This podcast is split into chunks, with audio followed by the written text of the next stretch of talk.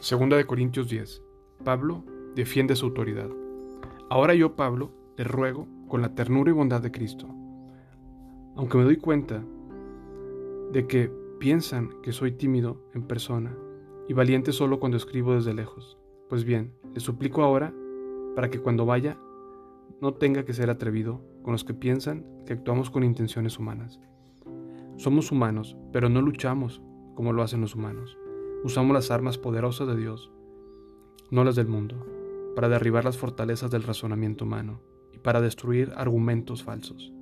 Destruimos todo obstáculo de arrogancia que impide que la gente conozca a Dios. Capturamos los pensamientos rebeldes y enseñamos a las personas a obedecer a Cristo. Y una vez que ustedes lleguen a ser totalmente obedientes, castigaremos a todo el que siga en desobediencia. Fíjense en los hechos evidentes. Los que afirman que pertenecen a Cristo deben reconocer que nosotros pertenecemos a Cristo tanto como ellos. Pareciera que estoy jactándome demasiado de la autoridad que nos dio el Señor, pero nuestra autoridad los edifica a ustedes, no los destruye. Así que no me avergonzaré de usar mi autoridad. No es mi intención asustarlos con mis cartas, pues algunos dicen, las cartas de Pablo son exigentes y fuertes, pero él en persona es débil y sus discursos no valen nada. Esas personas deberían darse cuenta de que nuestras acciones, cuando lleguemos en persona, serán tan enérgicas como lo que decimos en nuestras cartas, que llegan desde lejos. Ah, no se preocupen. No nos atreveríamos a decir que somos tan maravillosos como esos hombres, que les dicen qué importantes son ellos, pero solo se comparan el uno con el otro, empleándose a sí mismos como estándar de medición. Qué ignorantes.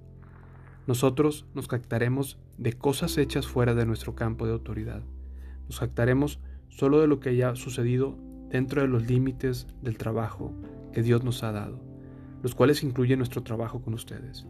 No traspasamos esos límites cuando afirmamos tener autoridad sobre ustedes, como si nunca hubiéramos ido a visitarlos, pues fuimos los primeros en viajar hasta Corintio con la buena noticia de Cristo. Tampoco nos jactamos ni nos atribuimos el mérito por el trabajo que otro haya hecho. En cambio, esperamos que la fe de ustedes crezca, a fin de que se extienda los límites de nuestro trabajo entre ustedes. Entonces podemos ir a predicarle la buena noticia en otros lugares más allá de ustedes, donde ningún otro esté trabajando. Así nadie pensará que nos jactamos de trabajar en el territorio de otro. Como dicen las escrituras, si alguien quiere jactarse, que se jacte solamente del Señor. Cuando la gente se alaba a sí misma, ese elogio no sirve de mucho. Lo importante es que los elogios provengan del Señor.